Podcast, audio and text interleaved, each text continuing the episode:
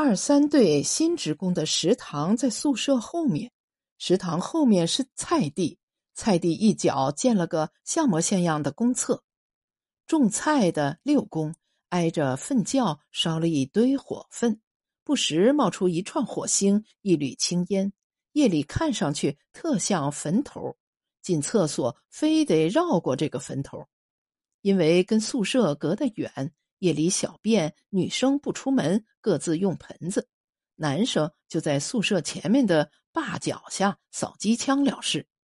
不得不上厕所，女生就只好几个人作伴男生胆小的就只好尽量憋着，实在憋不住就求烂李子。烂李子有求必应，昂首挺胸走在前头。他自己有事儿，从不喊人，直接就去了。烂李子初三年级打群架，对方人多，而且都是高中的狠人，这边有一点怯阵。烂李子冲上去，一砖头拍在对方领头的鼻梁上。那一仗他们完胜，唯一的代价是他半边脑壳留下一个大疤，寸草不生，还劳教了两年。出来，街道正在动员闲散人员下乡。家里张嘴吃饭的牙儿快一个班了，不在乎多他一个。开货车跑长途的老子跟他说：“我三天两头见不到你的魂儿，你妈奈你不得，你干脆死乡下去吧。”从城里被赶到州上来的都是一帮好老，烂李子算不上角色，他其实并不怎样翻生剥皮，就是胆子贼大。过了一段时间，大家看看实在没什么事儿，也就跟着壮了胆子，不再麻烦烂李子了。却真出了鬼！半夜三更，有人跌跌撞撞的摸进厕所，小腿忽然被明显故意的敲了一下，吓得魂飞魄散，转身鼠窜，屁滚尿流。李部长第二天专门提着驳壳枪去勘察了一次，回来。严肃地说：“哪来的鬼啊？柳公用了搅屎棍儿插在窖里，忘记扯起来，让你碰上了。柳公才五十几岁，并不糊涂。之后用过搅屎棍儿就扯起来，立到屋角。中秋加餐，烂李子狼吞虎咽，睡到半夜，肚子发胀，跑厕所。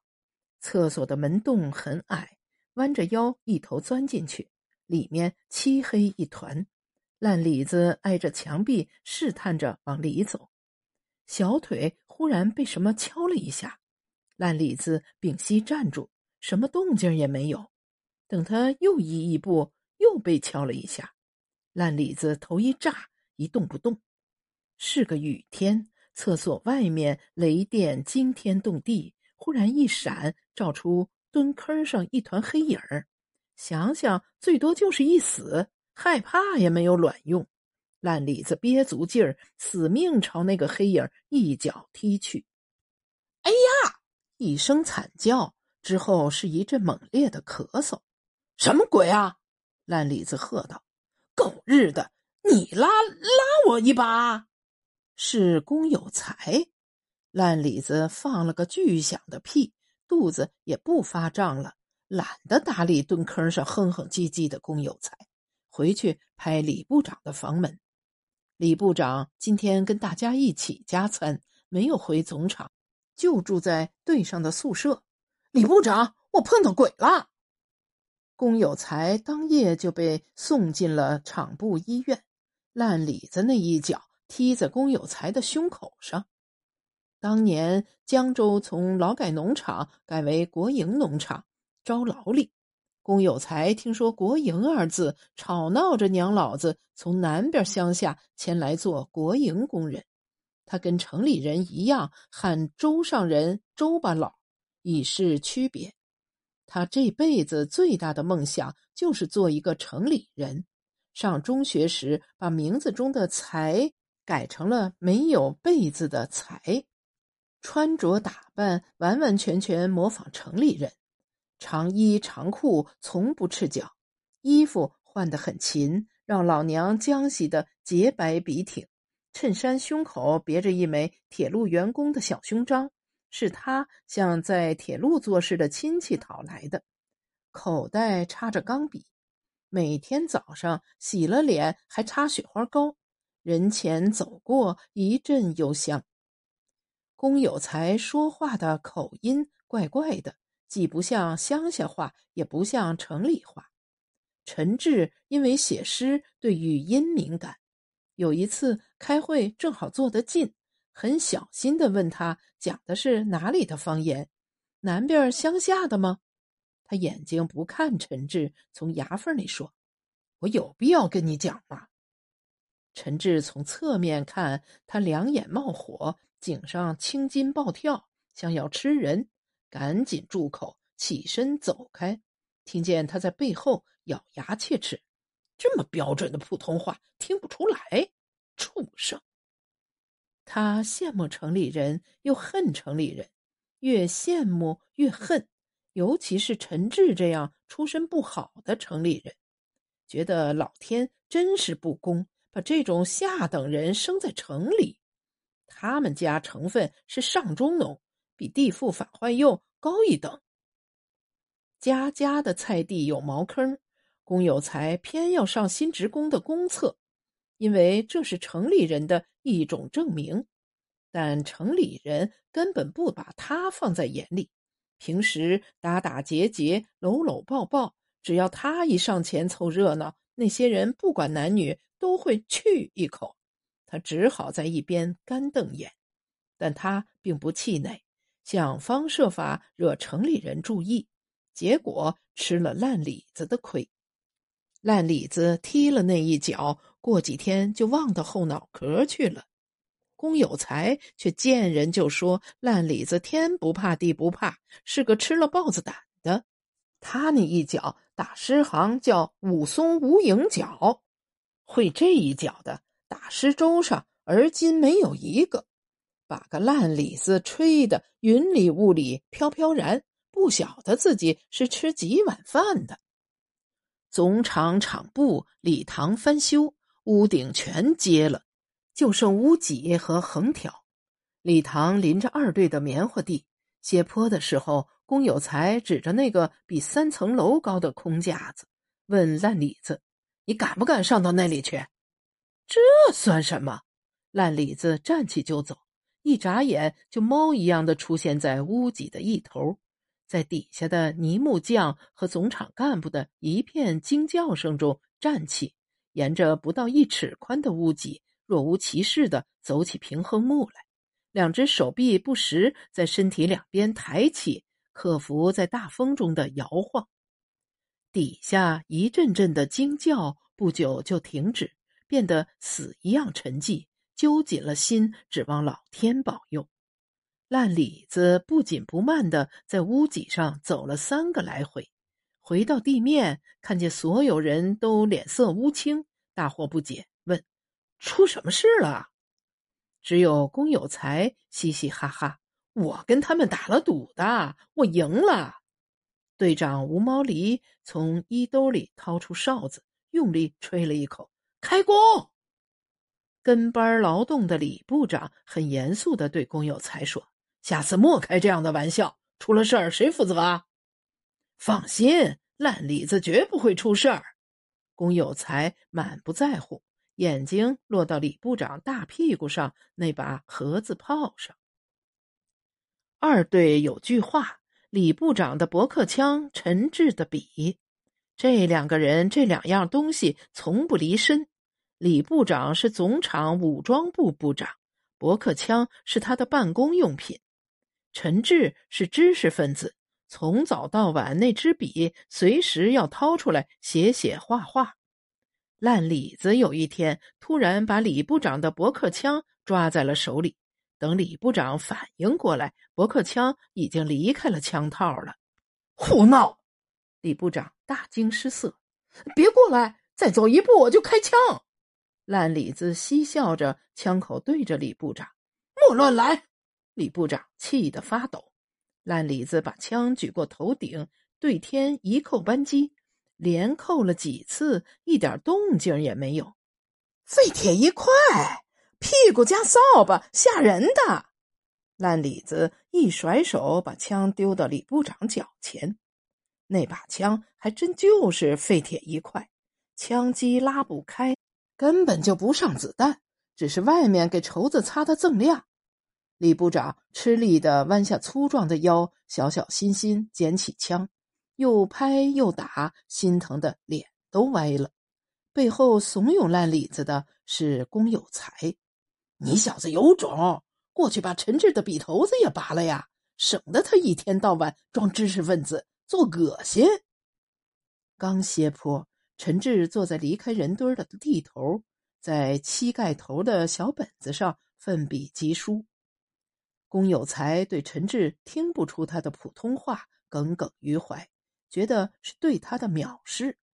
陈志被安上知识分子外号是他最记恨的事，他觉得论长相自己更像知识分子。没想到烂李子说：“你什么意思啊？以为我是憨包啊？”在烂李子心里，陈志很神圣。陈志看那么厚的一本本书。写那么多的一沓沓字，要他命他也做不到啊！在这帮城里人的心目中，烂李子就是个无脑人，二百五。周上人说的“哈巴老总”，蛮可爱，也憨出了脚头。过年回城，大家才对他刮目相看。市里经停江州的班船，每天上下午各一班。到江州码头时，上面已经差不多坐满了人。舟上人上去就只能在舱里舱外的过道站着。从省城到市里下来的新职工是夏天专船送来的。过年几百号人头次回家探亲，再没有专船了。连着几天，码头上挤的就差翻船了。烂李子一麻袋装好了自己的行李。在走廊上站住，说：“信得过我的，跟我走。从江州去市里还有一条路，去江对岸的县城搭长途客车，由渡轮运过鄱阳湖口，到对面的梅家洲上公路。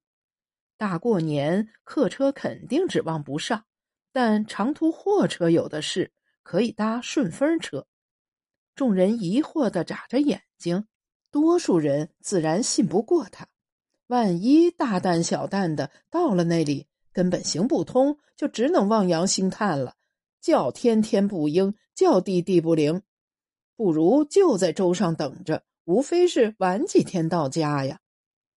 十几个姓吉的横下一条心，跟上烂李子，长这么大第一次离家半年多，想家都快想疯了。场渔业队每天有去对岸的渡船，一伙人上了岸，直奔渡轮码头。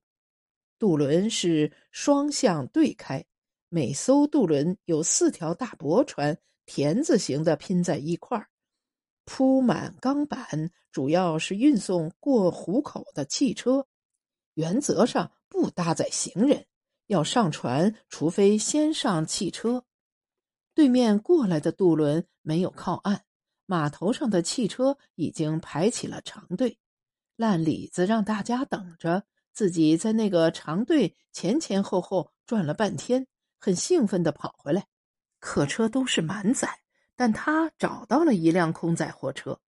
你们跟我来，到了那里什么话也不要说啊，直接爬上去。十几个人正推的推，扯的扯。相帮着往车厢上爬，司机发现了，跳出驾驶室，气急败坏：“干什么？干什么？翻天了！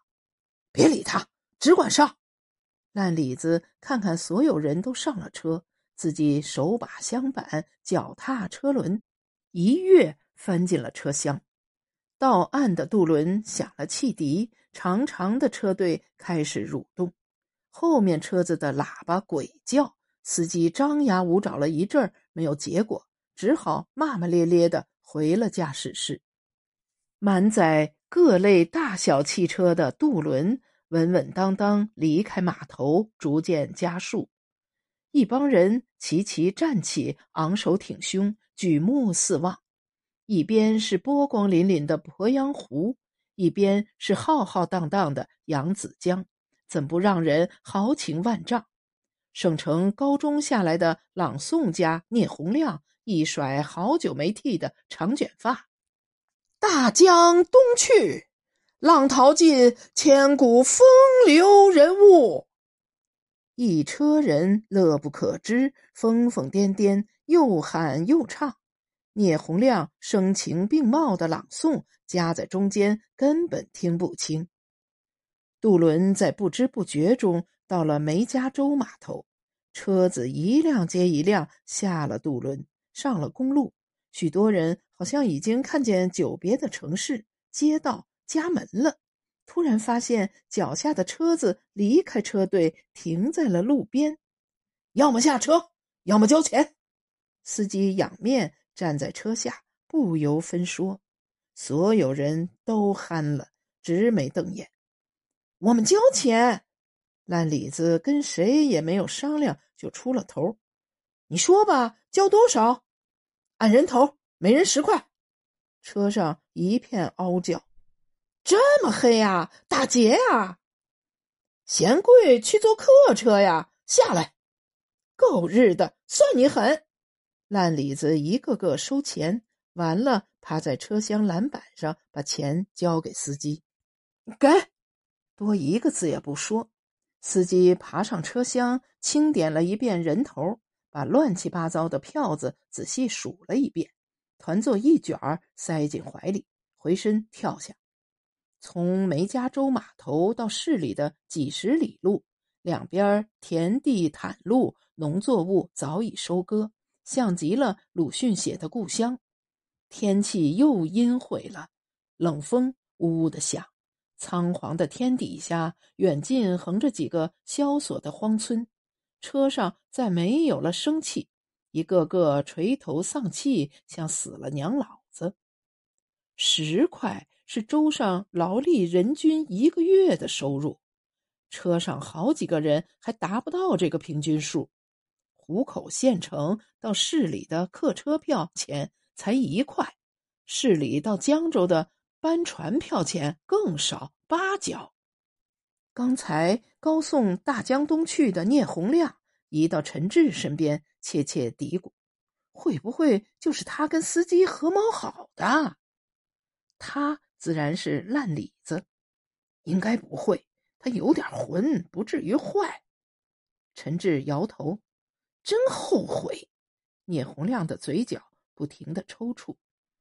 现在后悔也晚了。车子在市区进口停下，司机摇下车窗，伸出头喊大家下车。烂李子做了个手势，让大家坐着别动，先把自己的行李袋丢下车。跟着跳下，司机还没有反应过来，他已经跳上驾驶室脚踏板，往车窗里一伸手，拔出了车钥匙。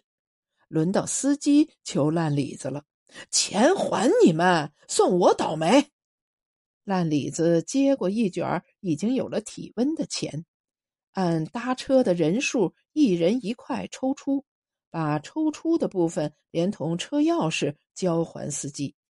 我们不白坐啊，照客车的票价交钱，收好。剩下的钱，烂李子一扬手抛上车厢，你们自己清点，我那几块不要了，你们随便处理，算我拜早年。烂李子提着行李袋，头也不回的走了。半边脑壳上那个寸草不生的大疤，在中午才出来的日光下发亮。一车人大眼瞪小眼儿。